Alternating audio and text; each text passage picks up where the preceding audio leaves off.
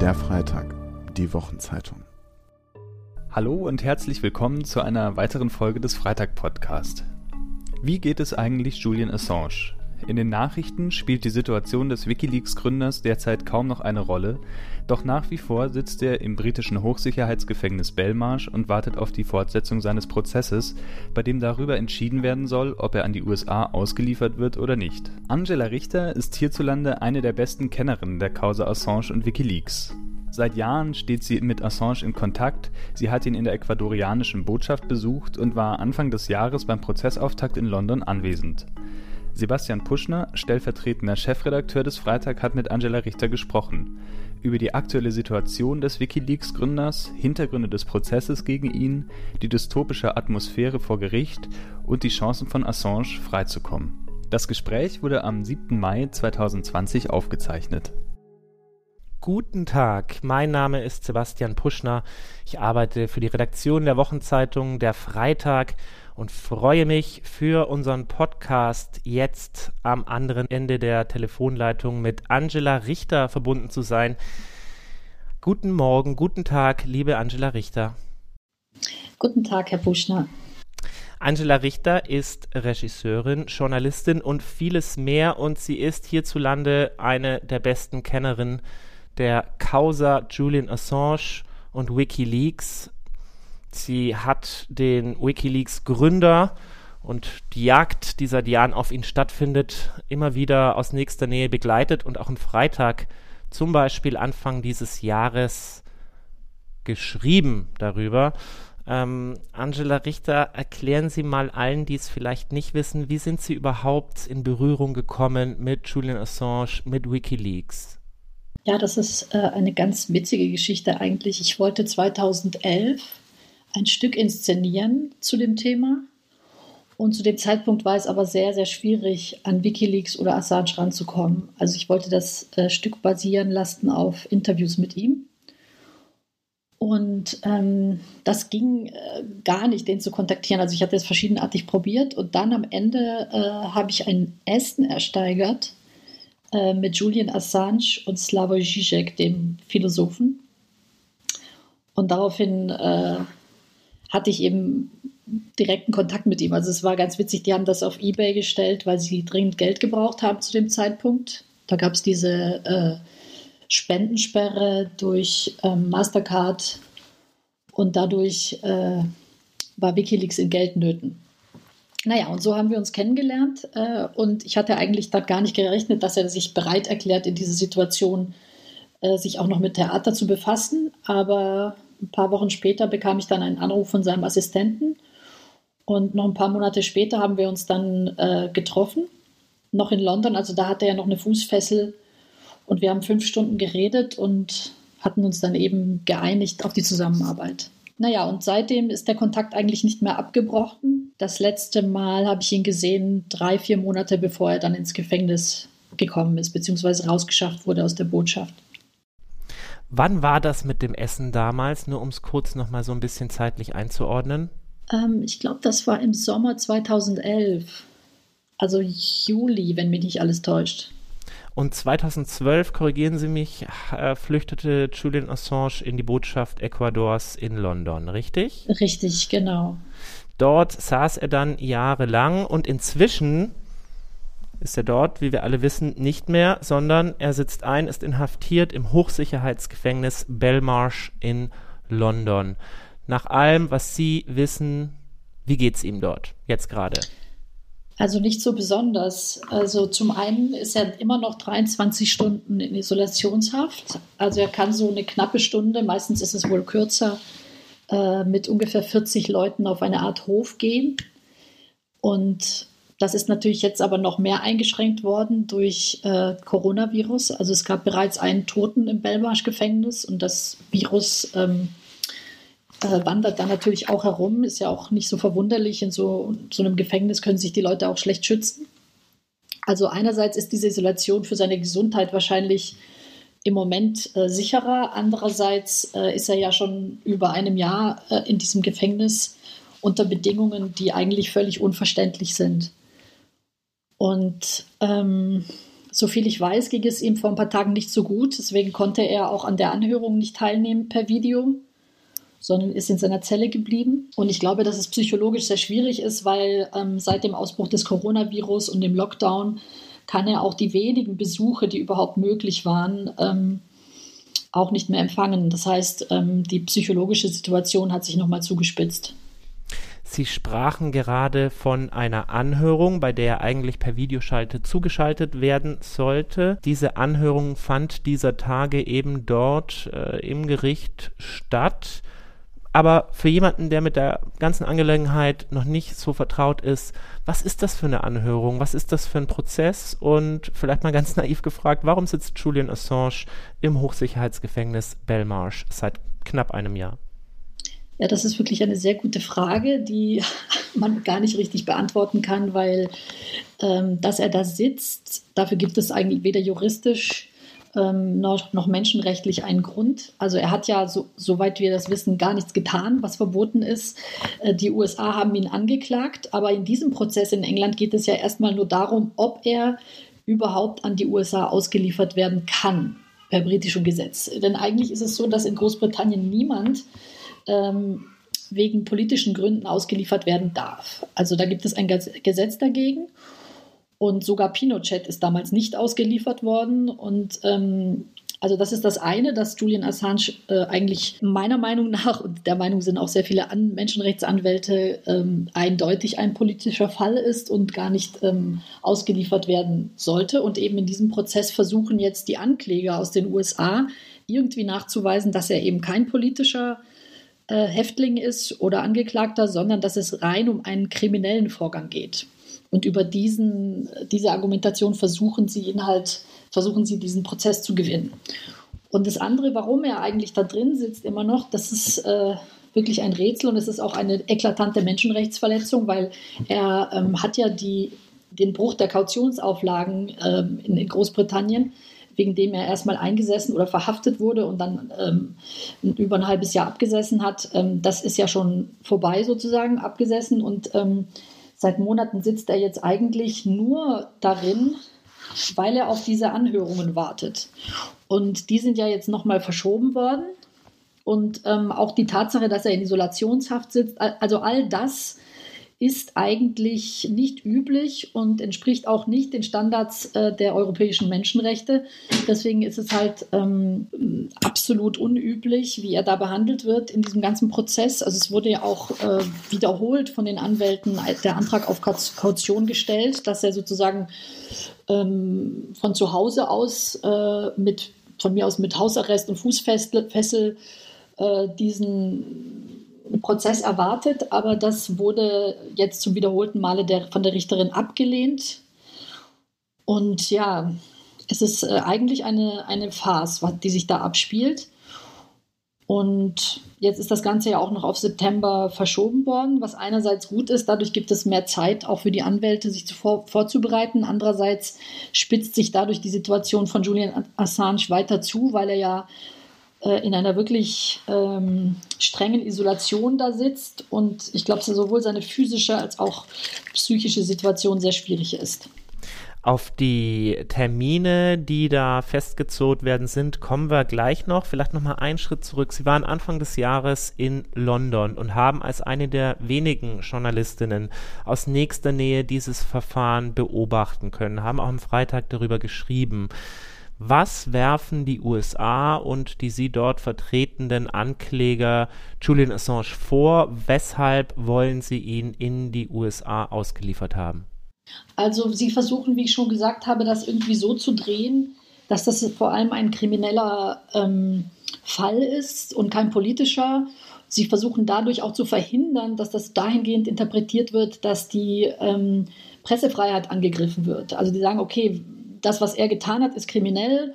Und die anderen Zeitungen, die zum Beispiel dabei waren, der Spiegel, die New York Times, El País etc., äh, dass die sich nicht schuldig gemacht hätten, äh, weil sie nicht das, also sozusagen nicht eingedrungen sind in Regierungscomputer, was sie ihm vorwerfen und äh, gleichzeitig das sogenannte Aiding and Abetting von Chelsea Manning. Äh, das bedeutet, dass er sie sowohl ermutigt als auch unterstützt hat darin, ähm, Regierungsmaterial zu stehlen. Und, ähm, und dann, dass er damit auch, das ist der zweite Punkt, ähm, Informanten, also äh, Spione, sagen wir, und Leute, die mit den USA in diesen Ländern wie Afghanistan etc. zusammengearbeitet haben, äh, dass er deren Leben äh, in Gefahr gebracht hat, weil die Namen ja in den Dokumenten auftauchen. Da geht es um sogenannten Geheimnisverrat ganz allgemein oder ganz im Konkreten auch um das ja wahrscheinlich ähm, die wahrscheinlich bekannteste Enthüllung WikiLeaks, das sogenannte Collateral Murder Video im Irak. Wobei da haben die Ankläger betont, dass es genau nicht um die Aufdeckung von Kriegsverbrechen ginge, ja, weil dann würde man ja tatsächlich auch die ganzen Zeitungen und überhaupt alle Medien, die das mitveröffentlicht haben, auch anklagen müssen. Und die USA wollen sich natürlich nicht in diese Nesseln setzen und äh, ähm, sich vorwerfen lassen, dass sie die Pressefreiheit gefährden, weil das ist ja immer so das Hauptargument auch in diesem Fall, sondern ähm, sie betonen tatsächlich, dass es nur darum geht, dass eben Regierungsgeheimnisse welcher Art auch immer ähm, äh, äh gestohlen worden sind auf eine kriminelle Art und dass Assange dabei geholfen hat, dass er ähm, Chelsea Manning auch ermutigt hat, und ähm, dass er eben dadurch das Leben von Unschuldigen gefährdet hat. Also das sind die Hauptanklagepunkte, um die es sich dreht. Drehen wir vielleicht nochmal den Spieß kurz um aus Ihrer Sicht. Was haben Julian Assange, aber eben auch Chelsea Manning und andere, um was haben sie sich verdient gemacht mit dem, was ihnen jetzt eben Behörden vorwerfen, beziehungsweise äh, das Versuchen zu kaschieren hinter anderen Vorwürfen, wie eben der Gefährdung von Informanten? Also natürlich in erster Linie das Aufdecken von Kriegsverbrechen. Also am allerprominentesten natürlich das sogenannte Collateral Murder Video, in dem man das ja wirklich äh, sehr, sehr plastisch sehen kann, wie das konkret abgelaufen ist. Und das ist wahrscheinlich auch nicht der einzige Fall, kann man annehmen, aber der berühmteste und auch natürlich einer mit vielen Todesopfern, darunter auch zwei Reuters-Journalisten, also wo eben in einem Kampfhubschrauber äh, Soldaten sitzen und wie bei einem Ego-Shooter-Spiel einfach unschuldige Leute, die sie auch nicht angegriffen haben, abknallen und dabei offensichtlich auch viel Spaß haben. Also das ist natürlich so das äh, Auffälligste und äh, man kann es nicht anders nennen als eben Kriegsverbrechen. Aber es gibt eben auch die sogenannten Afghan Warlocks, die zum Beispiel auch vieles enthüllt haben über die Todeszahlen, aber auch äh, Dinge, die sich abgespielt haben in Afghanistan, die nicht der offiziellen Version entsprechen. Julian Assange musste sich über Jahre hinweg in der Londoner Botschaft Ecuadors deswegen in Sicherheit bringen, verstecken. Er wurde dann von der britischen Polizei verhaftet. Er wurde wegen äh, Verletzung seiner Kautionsauflagen verurteilt und jetzt also läuft das Verfahren, in dem entschieden wird, ob er an die USA ausgeliefert werden soll oder nicht. Wo stehen wir in diesem Verfahren jetzt ganz konkret? Was ist dieser Tage bei dieser Anhörung, wir haben schon gehört, Verschiebung, September und so weiter, entschieden worden? Wie geht es weiter? Ja, die Verschiebung ist äh, ähm, erfolgt, weil natürlich jetzt im Augenblick äh, es schwierig ist aufgrund äh, der Situation wegen Corona überhaupt, dass das Gericht tagt, dass die Leute, die Anwälte und die Gegenseite, auch die Ankläger zusammenkommen, ist jetzt verunmöglicht und dadurch äh, musste es verschoben werden. Ähm, so ich informiert bin, konnten dann aber die äh, weder die Ankläger noch die Anwälte den Sommer über Termine wahrnehmen, also sagen wir mal im Juli oder August und deswegen haben sich alle dann auf September geeinigt. Und dann wird es eigentlich sehr konkret ähm, in die Details des Falles gehen. Also es werden äh, Zeugen aufgerufen werden, ähm, die äh, Aussagen werden zugunsten, aber wahrscheinlich auch gegen Julian Assange, um die Argumente der äh, Ankläger zu entkräften. Es gibt noch so einen Termin Anfang Juni, von dem ich gelesen habe, der stattfinden soll. Was, um was geht es da dann ganz konkret? Ich glaube, das ist eine eher äh, formale Angelegenheit, weil ja Assange nicht fähig war, äh, weil es ihm schlecht ging. Äh, beim letzten Termin ist er nicht aufgetreten und ich glaube, äh, das ist sozusagen ein Nachholtermin. Und äh, ich habe auch gelesen, dass er eben, sofern er physisch und psychisch fit genug ist, dann wird er diesen äh, per Video mit der Richterin zugeschaltet und es ist im Grunde nur eine formale Abwicklung noch, aber hat, glaube ich, inhaltlich nicht so keinen großen Belang. Also das, was inhaltlich dann äh, weitergeht, findet dann im September statt.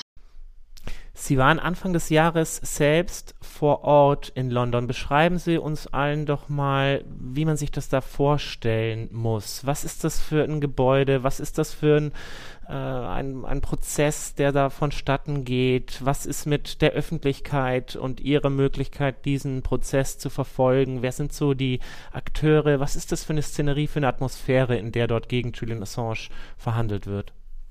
Also ich kann das nicht anders nennen als dystopisch. Also bevor ich hingefahren bin, hatte ich natürlich alle möglichen Vorstellungen und ich wusste auch, dass äh, Julian Assange besonders streng und, äh, und auch ähm, hart behandelt wird von den, vom Vereinigten Königreich. Aber als ich da ankam, war ich wirklich entsetzt, weil dieses Gefängnis ist wie, wie eine äh, Trutzburg, also dieses Belmarsh-Gefängnis und da angeschlossen ist dieses Woolwich Crown Court, in dem äh, die Anhörung dann stattgefunden hat. Und das ist auch ein ganz abstoßendes Gebäude, also überhaupt nicht äh, so ähnlich, wie man Gerichte sonst kennt im Zentrum der Stadt, äh, die auch zugänglich sind, die natürlich auch dazu da sind, äh, dass die Bevölkerung ähm, Zeuge wird von staatlich ausgeübter Gerechtigkeit, um es mal so zu nennen, im positivsten Sinne.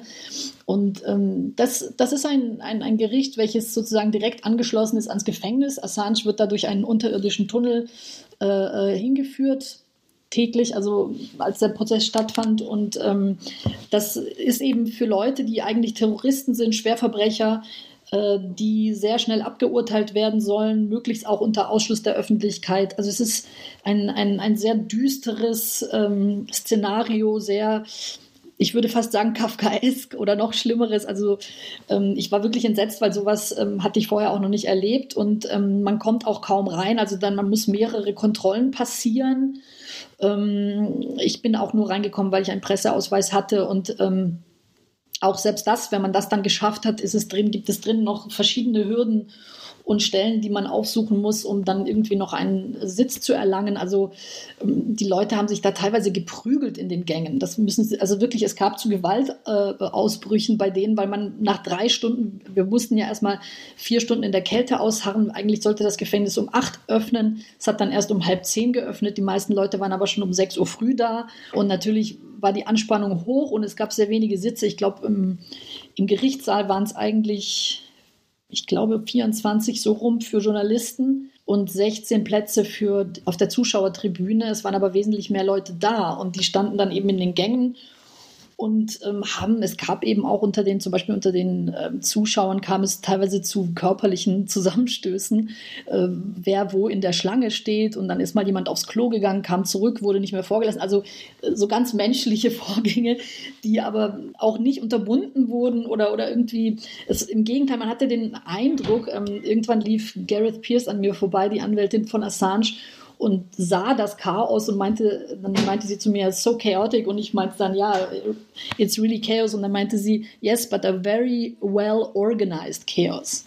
Also das fand ich dann auch total vielsagend, diese Bemerkung von ihr, weil ja, es, es wirkt alles so als würde einem der Zugang erschwert werden. Ähnlich war es dann auch mit den, ähm, mit den ähm, Zugang zu äh, den Räumen äh, für die Presse. Also das waren so Container und ähm, da gab es kaum Ton und Bild. Also da hat der größte Teil der Presse dann gesessen. Und das, das Irre war eben auch, dass als ich dann drin war im Gerichtssaal, festgestellt habe, dass mindestens zwei, drei Plätze für Journalisten übrigens noch frei waren. Also dass, dass man hat dann noch nicht mal die Plätze, die da sind, die knapp sind, wirklich aufgefüllt. Das fand ich dann auch besonders empörend und eben der größte Teil der Journalisten wurde dann, also am ersten, an den ersten drei Tagen war es relativ voll, die wurden dann in diese Container gefercht, äh, wo man wirklich, also ich habe da einmal einen Blick reingeworfen und ähm, man hat fast nichts verstanden, man hat fast nichts gesehen. Deswegen war ich auch nicht verwundert, dass sehr viele äh, Details, die später wichtig waren in dem Prozess, äh, in den meisten Zeitungen gar nicht drin gestanden haben und weil die Leute dem schlicht nicht folgen konnten. Und ich glaube, dass da ist ein System dahinter. Also weil man auch, ähm, glaube ich, kein großes Interesse daran hat, dass eben äh, diese Details an die Öffentlichkeit kommen. Wie wirkte Julian Assange, als er dann durch diesen unterirdischen Gang hereingeführt worden war, selbst vor Ort? Da war er noch selber da Anfang des Jahres. Da haben sie ihn sozusagen aus, naja, wenn man davon überhaupt sprechen kann, nächster Nähe gesehen. Diese Nähe war ja keine wirkliche.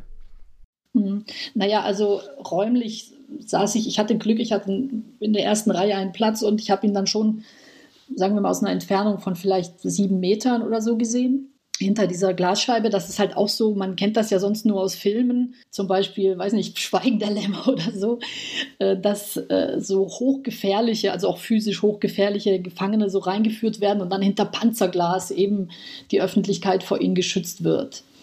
Und ähm, deswegen war das eben auch so ein ganz äh, ja, entsetzlicher Anblick, den da zu sehen, der aber eben überhaupt nicht gefährlich ist. Also er ist ja wirklich nicht bekannt als physischer Gewalttäter oder so etwas, ähm, da reingeführt wird und ähm, er selber, äh, glaube ich, hat sehr versucht, äh, Haltung zu bewahren, was sehr typisch ist für ihn. Er kam rein und hat dann so äh, mit der erhobenen linken Faust äh, in den Raum gegrüßt, ähm, aber sah schon sehr bleich und ähm, mitgenommen aus. Also sehr viel.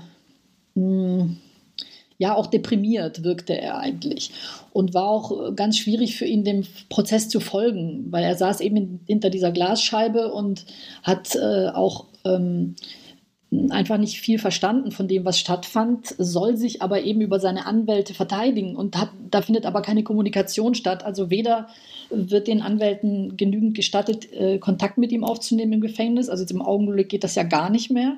Aber auch damals war das sehr eingeschränkt und während des Prozesses ähm, kann er eben auch nicht wirklich mit denen kommunizieren. Und das war wirklich äh, kafkaesk, weil äh, nachdem er sich dann beklagt hatte, dass er nichts hört, hat die Richterin dann gesagt, naja, dann soll er doch über seine Anwälte kommunizieren, was aber für jeden offensichtlich überhaupt nicht möglich war in dem Moment. Also wirklich, äh, wer da Zeuge war dieser ganzen äh, Sache, kann nicht anders als irgendwie den Schluss zu ziehen, dass es eine Scharade, eine, eine juristische Farce ist, die sich da abgespielt hat. Es gibt viele Menschen in Großbritannien, in Deutschland, äh, auf der ganzen Welt, die sich große Sorgen um Julian Assange machen, um seine psychische, um seine physische Gesundheit. Und es stand auch immer wieder die bittere Frage im Raum, ob er das Ende dieses Prozesses, ob er auch ein Wiedergelangen seiner Freiheit überhaupt erleben wird. Hm, ja, das ist natürlich die große Frage. Also so, ähm, wie sich das bisher anlässt und wie ähm, der Prozess gelaufen ist, ähm, gibt es gar nicht so viel Anlass zur Hoffnung. Also ich habe, da ich jetzt selber mich so lange damit beschäftigt habe und auch da in London dabei war und bin auch immer in Kontakt mit seinen Anwälten und ich schreibe ihm auch übrigens ins Gefängnis. Aber äh, ich bin nicht besonders optimistisch, weil so wie das bis jetzt aussieht, ähm, will man gar nicht ihm eine Chance geben oder er wird halt nicht äh, fair behandelt, ähm, was für mich dann keinen Anlass zur Hoffnung gibt, dass man ihn jetzt äh, einfach gehen lässt. Also die, die Anstrengungen sozusagen, äh, ihn in, ins Gefängnis zu stecken, sind so hoch auch, und die Motivation seitens der USA ist so hoch. Ähm, und auch die Briten machen dabei keine gute Figur in, in, in, in puncto Menschenrechte, dass ich das Gefühl habe, dass leider der Prozess vielleicht zu seinen Ungunsten entschieden wird. Aber die Hoffnung stirbt zuletzt natürlich. Es gab vor einigen Monaten, äh, gerade auch in Deutschland, eine durchaus prominente, eine durchaus prominent vorgebrachte Solidaritätsadresse für Julian Assange. Der Investigativjournalist Günter Wallraff äh, war dabei, unterzeichnet auch von Ex-Innenminister Gerhard Baum, dem früheren SPD-Chef und Minister Sigmar Gabriel, Sevim Dagdelen von den Linken engagiert sich.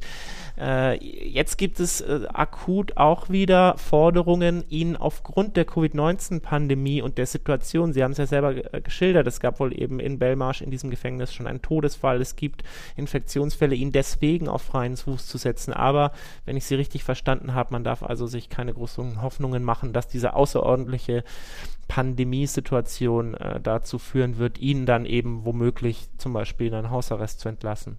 Ja, es gab ja schon, glaube ich, vor zwei Wochen, wenn ich mich nicht ganz täusche, äh, auch eine Anhörung dazu mit der Richterin, äh, mit seinen Anwälten. Und das hat sie auch abgelehnt, weil sie, glaube ich, ähm, das Argument gebracht hat, ja, es gebe ja keine nachgewiesenen Covid-Fälle, was so erstmal nicht stimmt.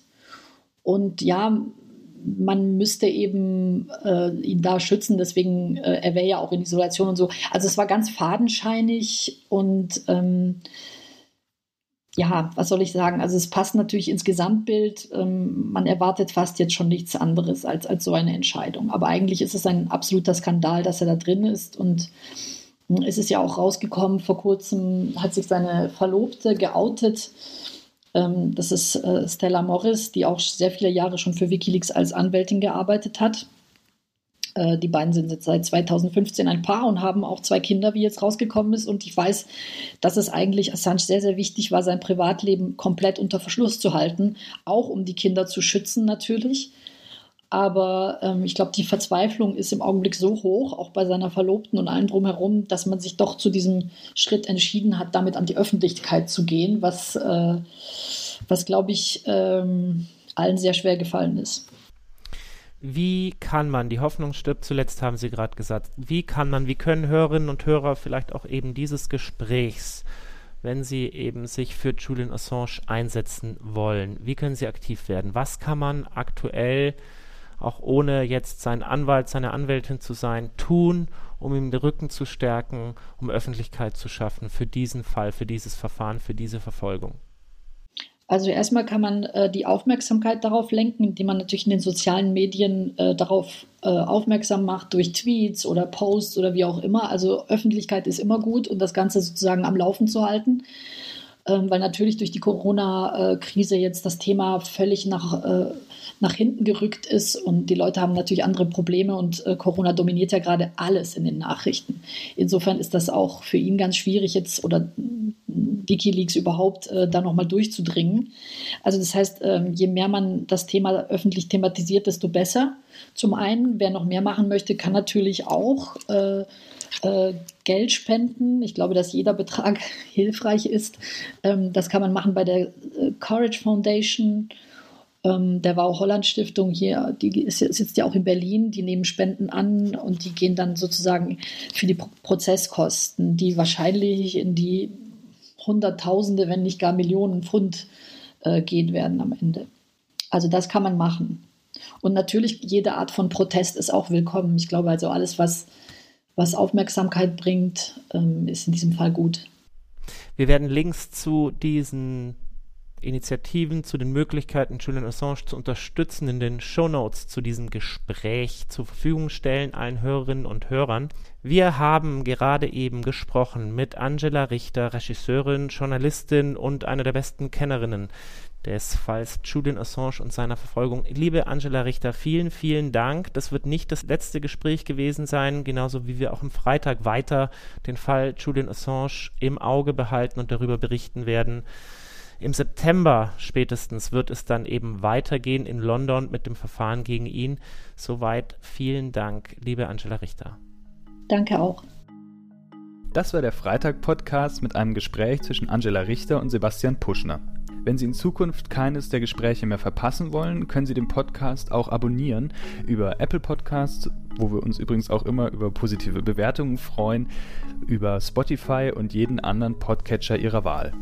Weitere Artikel aus Politik, Wirtschaft, Kultur und Alltag finden Sie auf freitag.de.